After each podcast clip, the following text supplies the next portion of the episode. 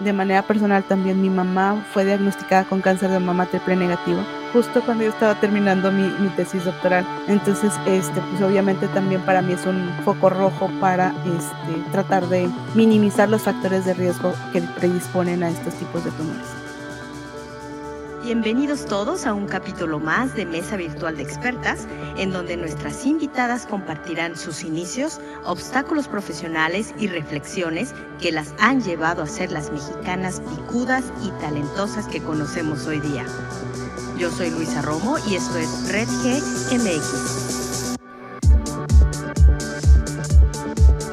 Bienvenidos todos a una mesa virtual expertas y el día de hoy tenemos a la doctora Sandra Karina Santuario, que es un honor tenerle en esta mesa virtual. Ella está enfocada al estudio molecular de cáncer de mama triple negativo. Más adelante nos explicará qué es esto. Quisiera presentarle sus credenciales y ella es egresada de la Universidad Juárez del estado de Durango, químico farmacobióloga. Tiene una maestría en medicina de la Universidad Autónoma de Coahuila, también un doctorado con especialidad en biología molecular e ingeniería genética por la Universidad Autónoma de Nuevo León y en el 2020 Dirección de Investigación Nacional por parte del Tecnológico de Monterrey. Y bueno, yo di con usted, doctora, por parte de un reconocimiento que se le dio a 25 mujeres de la ciencia en Latinoamérica por parte de la empresa 3M y es miembro del Sistema Nacional de Investigadores Nivel 1, el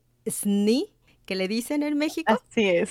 El primer grado es sinodal, eh, de grado maestría, ha dirigido tesis, tesis de licenciatura, de doctorado. Bueno, es un honor tenerlo, lo repito. Y quisiera que nos explicara, doctora, a todos estos años que le ha invertido en el área de estudio molecular, biología, químicas, supongo muy, muy a detalle, ¿qué le llevó a estudiar esto en un inicio?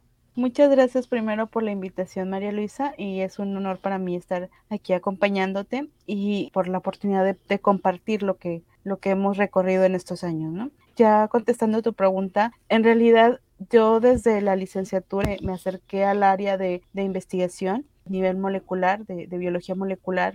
Hice mis primeros peninos con mi tesis de maestría que precisamente también era enfocado en cáncer de mama, pero en explorar los genes de, predisposición al cáncer de mama, BRCA1 y BRCA2. Posteriormente, eh, en la maestría seguí estudios en esta línea, este, me permitió ir al extranjero y hacer algunas partes de mi experimentos de tesis de maestría en la Universidad de Arizona, en Tucson desde entonces, eh, eh, la parte del estudio de cáncer, pues se me hizo muy interesante eh, la parte molecular y cómo es que las, las células cambian de, de repente, aparentemente de repente, de una célula normal a una célula tumoral. Qué cambios que son invisibles para nuestros ojos, pero que están presentes este, a nivel molecular, es algo que me asombraba demasiado, que me asombra todavía demasiado, cómo es este juego y esta interacción entre las moléculas y entre las proteínas, entre las enzimas para desarrollar un, un tumor, ¿no?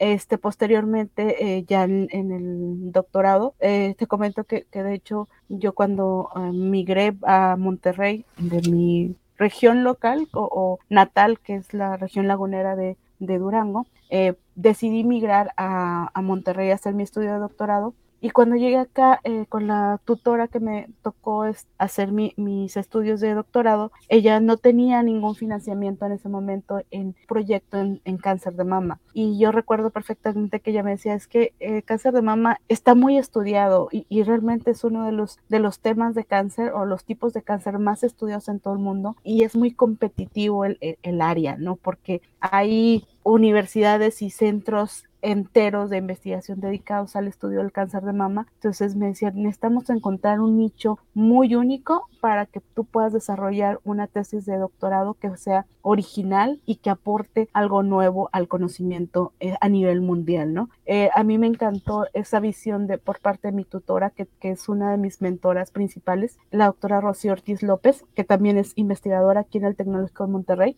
SNI 3. Me encantó desde entonces porque en lo que había trabajado en investigación había visto muchos proyectos como refritos, ¿no? O sea, de que esto lo hicieron en, en España, ahora lo vamos a hacer aquí en México. Esto, o sea, se, se, sabe de, no sé, de Estados Unidos, vamos a replicarlo aquí en México. Y, y la intención de la doctora fue muy clara desde un principio conmigo. Me dijo, tienes que buscar una tesis que sea original a nivel mundial. Como ella no tenía fondos en ese momento eh, y yo sí quería seguir con esa línea de investigación por mi interés e, en, en, tesis anteriores, proponerle un proyecto nuevo, ¿no? Donde pudiéramos encontrar ese nicho novedoso y después de casi seis meses de, de meterme a la literatura, de estar leyendo y buscando, pues fuimos a dar con el tema de los tumores triple negativo y tratar de ver el abordaje a nivel molecular desde varios aspectos y, y, de hecho fue tan novedoso en ese momento, que ya ahorita ya no es tanto, pero fue tan novedoso en ese momento la, la propuesta que le realicé que pudimos obtener fondos para la investigación eh, por parte de, de un proyecto de CONACYT. Se sometió este, un par de veces porque la primera no funcionó, pero en la siguiente ya, ya nos otorgaron el financiamiento y pues eso eh, pues reforzaba la, la idea original del proyecto, ¿no? justamente eh, una de las entrevistadas que también sometió en su momento, pero para el área de manufactura, comentaba que sí, que tres, cuatro veces y, y, la persona que le estaba orientando le decía, es que esto es de a ver quién se cansa primero y cuántas veces lo metes hasta que, ajá, hasta que hasta sea que aprobado. Pega.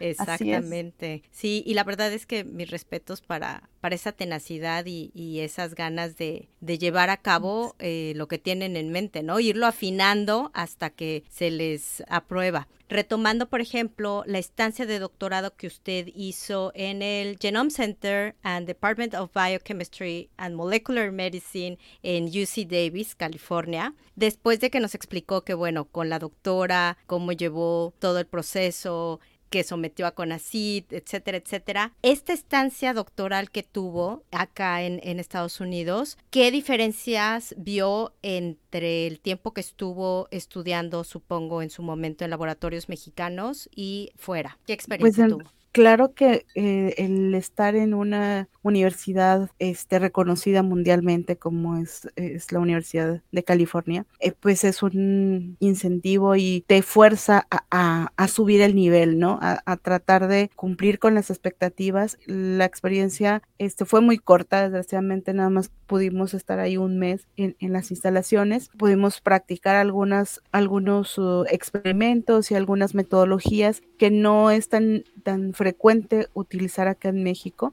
Además, el, el, la barrera del idioma, ¿no? También acostumbrarnos más a, a, al idioma inglés y practicarlo y, y, tener la experiencia de platicar con investigadores en, en otro país, que, que, yo creo que también es una parte muy importante en la investigación, ese confrontar tus pensamientos a veces un poco más limitados y para eso son excelentes los, los congresos o las reuniones a nivel mundial, ¿no? A, asistir a estas reuniones y hacer este tipo de estancias de investigación te permite ampliar el panorama y salir de tu zona de confort. El platicarlo con otros investigadores de otras áreas desde otro punto de vista, con, con el acceso a la tecnología mucho más fácil, pues te abre el panorama. Entonces, definitivamente... Eh, esas estancias fueron un parteaguas en abrir la, la expectativa y la, el conocimiento de lo que estaba realizando en el proyecto en ese momento.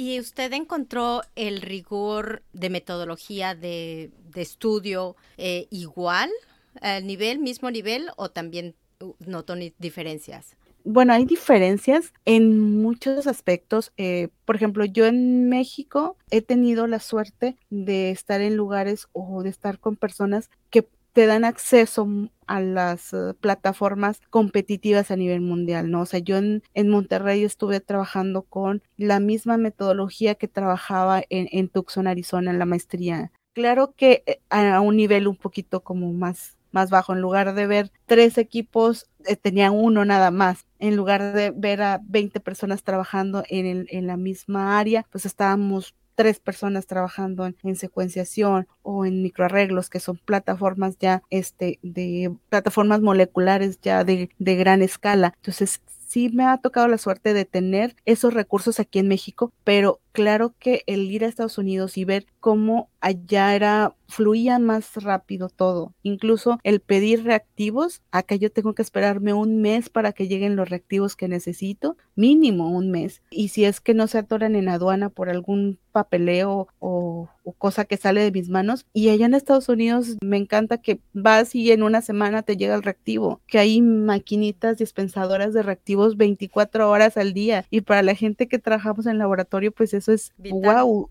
Sí, claro, tener tener a la mano las herramientas y que muchas veces, desgraciadamente en México, no las tenemos. Muchas gracias. Bueno, justamente mencionó, y bueno, al principio en la introducción, el estudio este, molecular que está haciendo de cáncer de mama triple negativo. Explíquenos, por favor, con, con manzanitas, ¿qué es esto del triple negativo? Bueno, en realidad, pues los tumores de mama, hay varios tipos de clasificaciones, ¿no? Pero un, una manera de clasificarlas es porque las células que conforman el tumor expresan algunas proteínas, es decir, tienen presentes en sus células algunas proteínas que han sido eh, muy importantes para en el estudio de, los tumores de mama y que se asocian con la elección a un tratamiento.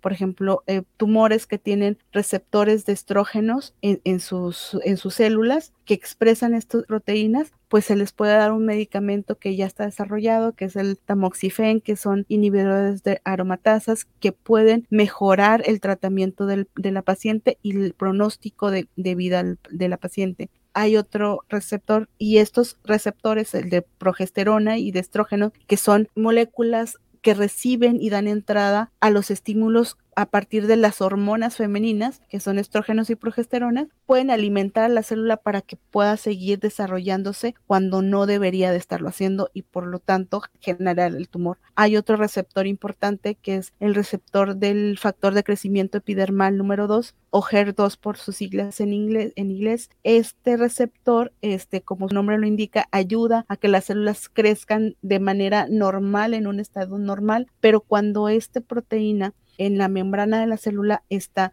mucho más veces de las que deberías decir, si debe de estar cinco veces, está 20 veces, pues la señal que llega a la célula de seguir creciendo y proliferando, pues se ve aumentada y esto predispone a tener un tumor. Entonces los tumores que también expresan o tienen esta proteína en sus membranas tienen ya un tratamiento que se generó hace, hace varios años, que es un anticuerpo monoclonal generado a través de biotecnología que se une a este receptor y evita o bloquea la señal para que las células se sigan proliferando. Entonces, estos tres receptores son claves para el diagnóstico del cáncer de mama y se evalúan desde que una paciente llega a hacerse una biopsia, se evalúa a nivel de citología el tejido y vemos si hay expresión de estas proteínas. Dependiendo de ello, se elige el tratamiento, si es hormonal positivo, receptor de estrógenos o progesterona positivo, sea una dirección al tratamiento. Claro que depende también del estadio en el que se descubre el tumor y las características clínicas de cada paciente, pero hay una orientación a un tratamiento más dirigido, tratando de evitar la quimioterapia como un tratamiento sistémico y que invasor y todos los efectos colaterales conlleva, ¿no? Entonces se pueden clasificar por los que expresan el receptor de estrógenos, progesterona positivos o HER2 positivos. Sin embargo, hay otra clasificación que son los que no expresan ninguno de estos receptores, es decir, los tumores que no tienen ninguna de estas señales a nivel de sus células y que no tienen, por lo tanto, una elección a un tratamiento dirigido. Estos tumores son más agresivos y son y carecen de una terapia blanco dirigida y siempre se les da una quimioterapia. Entonces son muy frecuentes en mujeres jóvenes, eh, mujeres de origen latino y asociadas con una desregulación metabólica en su organismo. Entonces son características de un latinoamericano y en especial de un mexicano que tenemos pues niveles de obesidad por las nubes y que además se están presentando en estas mujeres jóvenes con estos factores de riesgo y pues es un bajo por es un alrededor de un 20% de los tumores de mama son triple negativo y es un problema porque siempre van a quimioterapia. Entonces, tratar de buscar qué marcadores podemos encontrar que pueda detectar y encontrar un tratamiento dirigido a esos tumores, pues es un, un foco de investigación a nivel mundial en estos momentos justo lo, resumió perfecto, un enfoque dirigido a ese tipo de, de tumor. De, tumor. Sí, porque, bueno, eh, de caso muy personal, mi padre falleció de cáncer de páncreas, entonces digamos que el tema cáncer es un foquito rojo para pues muchas familias, ¿no? del tipo de cáncer que se trate. Desgraciadamente, ahorita es muy raro que encuentres una persona que no tenga un familiar o un conocido que haya sufrido por, por esta enfermedad o que haya fallecido por, por esta causa. De manera personal también mi mamá fue diagnosticada con cáncer de mama triple negativo justo cuando yo estaba terminando mi, mi, tesis doctoral. Entonces, este, pues obviamente también para mí es un foco rojo para este, tratar de minimizar los factores de riesgo que predisponen a estos tipos de tumores. Sí, y además de que, digo, los números no nos dejan mentir y una estadística que es alarmante es que pues 10 mujeres al día en México fallecen de cáncer de, mama o que es la quinta causa este, de muerte en, mujeres a nivel mundial, ¿no? Sí, son números muy, muy, digo, no solo de las mujeres, sino también los hombres, pero en menor grado, menor porcentaje. Sin embargo, es un tema y este, una palabra que impacta, ¿no? Claro. Así a, es. A, todo mundo. Doctora, después de que nos dio toda una explicación, una cátedra de, la cuestión eh, ya de laboratorio, pues estudios que ha realizado, investigaciones, ¿qué le diría usted a las nuevas generaciones, a, las mamás o a los papás de los chicos eh, o chicas que ven que tienen ciertas cualidades o que les ven demasiado interés en un laboratorio, ¿qué les diría usted para alentarlos a, que sigan estos caminos de, y, varios caminos de la ciencia? Pues eh, que apoyen mucho a sus hijos, o sea, uno como investigador es muy solitario a veces, nos hacemos muy independientes, somos muy egoístas en ocasiones, con el tiempo, con el trabajo, porque es muy absorbente. Si realmente te gusta y te apasiona la investigación, sacrificas fines de semana, sacrificas este, días festivos, fiestas familiares, sacrificas mucho tiempo con, con familia, vaya. Entonces, eh, yo creo que el apoyar cuando realmente vemos que hay un interés nato y, y genuino hacia la investigación, pues apoyar, estar ahí, tratar de acompañar tal vez un poquito a la distancia. Y por ejemplo, e, en, mi caso, siempre tuve el, apoyo de mi, de mi familia. Este, yo recuerdo a mi mamá que me decía que solo me faltaba llevarme un, una camita al laboratorio porque solo llegaba a mi casa a dormir, este, pero siempre estuvo ahí conmigo, ¿no? Siempre me pagó el congreso que tenía que, que yo quería tomar, el curso que tenía que, que complementar para entender algo de mi investigación, las estancias, eh, cuando no me alcanzaba con la beca, pues ahí, ahí está mamá, ¿no? Para, para apoyar. Entonces, aparte de lo económico, y es la parte moral, la parte emocional, que sabes que es un apoyo incondicional. Ahora yo de casada con hijos, pues mi esposo es el que, ahora es el que le toca apoyarme en gran parte de esto, ¿no? En los horarios, en ser más flexible, más tiempo que lo que quisiera cuidar a los niños, a, ir por ellos a la escuela, pero pues yo creo que cuando amas a una persona, pues la, apoyas en, lo que le apasiona y, y gracias a, mi familia yo he podido llegar a, este nivel de, de investigación y pues lo que aconsejaría es eso, que apoyen a sus, a sus hijos, a sus familiares que ven que tienen este interés genuino hacia la ciencia, porque muchas veces no tenemos más satisfacción que publicar un artículo, que este, algún reconocimiento que podamos tener, pero siempre con el respaldo de nuestra familia eh, vamos a estar bien. Doctora, ¿usted en algún momento, cuando empezó a entrar a laboratorios, veía la misma cantidad de hombres y mujeres?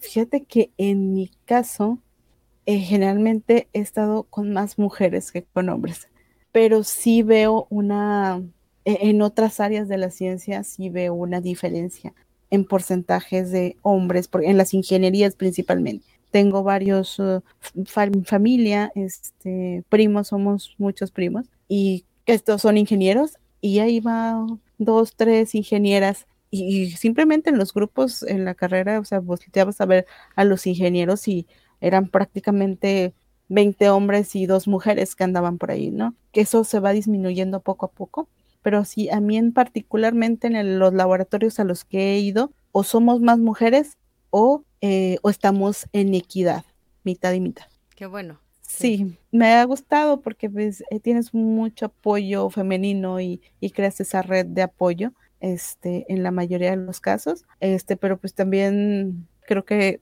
debemos de buscar la equidad, aunque seamos más mujeres, tratar de ver también el lado masculino de, de las cosas, ¿no? Doctora, y bueno, si se puede saber, ¿cuál es la rutina diaria suya? Un día, cuéntenos así rapidito, un día, un día al día.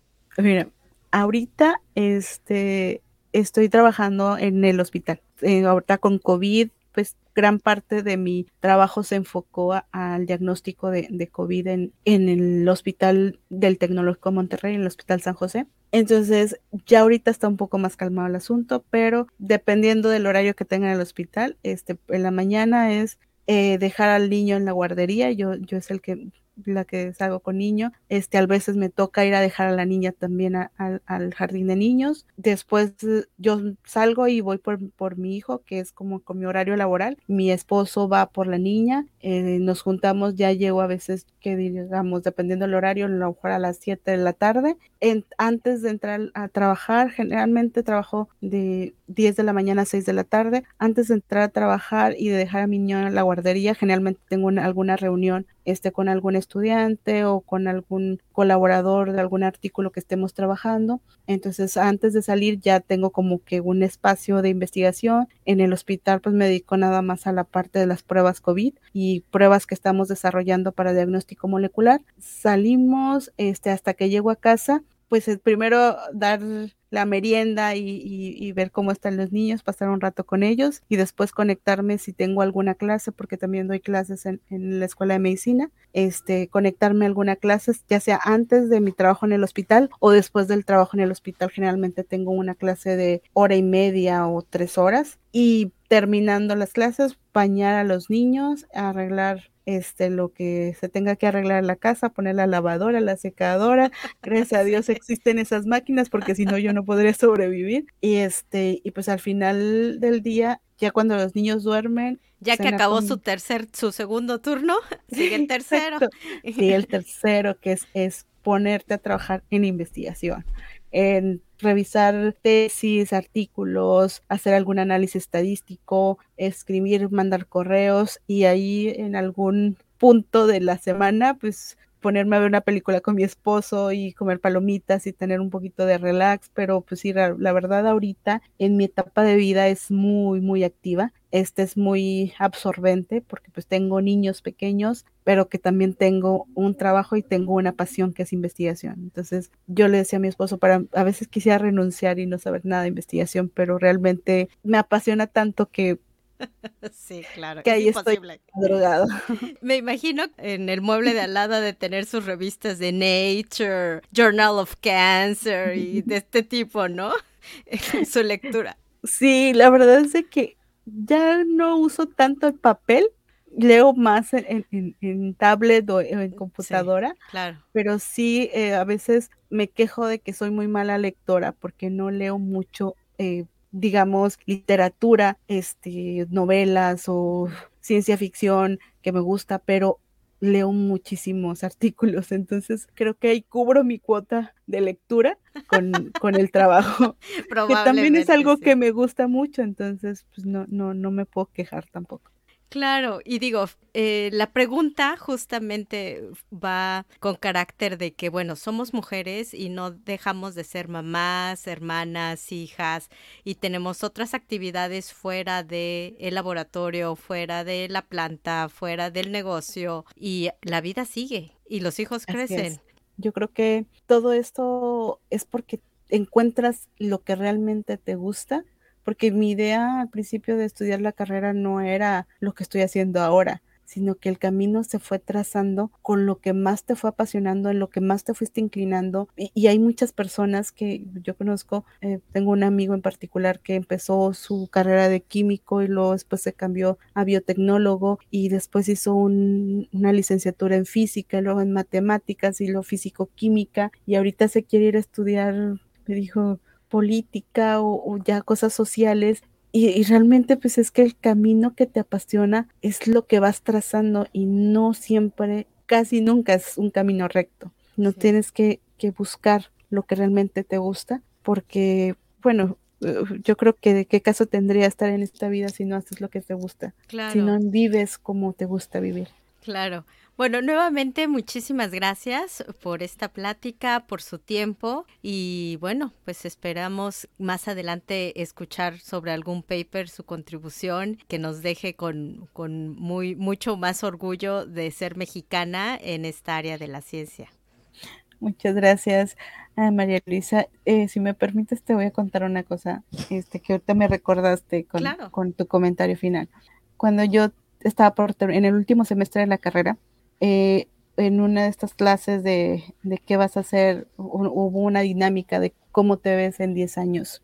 Y yo recuerdo que yo levanté la mano y estaba muy segura de lo que, de cómo me quería ver en 10 años. Y era con un doctorado, es, trabajando en una, de las mejores universidades del mundo en ese momento. Que, que pues el tecnológico para mí es una de las mejores universidades del mundo. Este, con con financiamiento suficiente para trabajar en, investigación.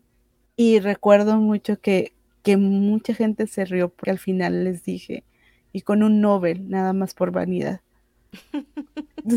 después de por ello. más de 10 años que llevo que egresé de la carrera, dije, me falta el Nobel, me falta el Nobel. Nada más por nada más por vanidad. En ese momento mucha gente se rió de mí, muchos compañeros me voltearon a ver como que estás diciendo, pero yo creo que, que los sueños te impulsan a llegar a donde quieras llegar. Entonces, no sé si voy a llegar al Nobel. Ahora entiendo que 10 años era muy poco tiempo para, para verme ahí, pero pues no quito el dedo del renglón. Hace mucho, hace falta mucho trabajo para eso, pero ojalá que sí. Algún día. Algún día. Vamos para, para algo grande. Exacto, pues que se sigan cumpliendo los sueños, doctora. Muchas gracias, María Luisa y agradeciendo nuevamente eh, su participación a este podcast en donde la intención es que pues más mujeres y jóvenes conozcan diferentes áreas de la ciencia y que a lo mejor nunca se habían imaginado que estudiando química o, eh, o farmacobióloga como fue en su caso terminen ya desarrollando no, no sabemos, a lo mejor eh, resuelvan la cuestión del cáncer, ¿no? Claro. Gracias a ti y eh, un placer, estoy ahí para cualquier cosa.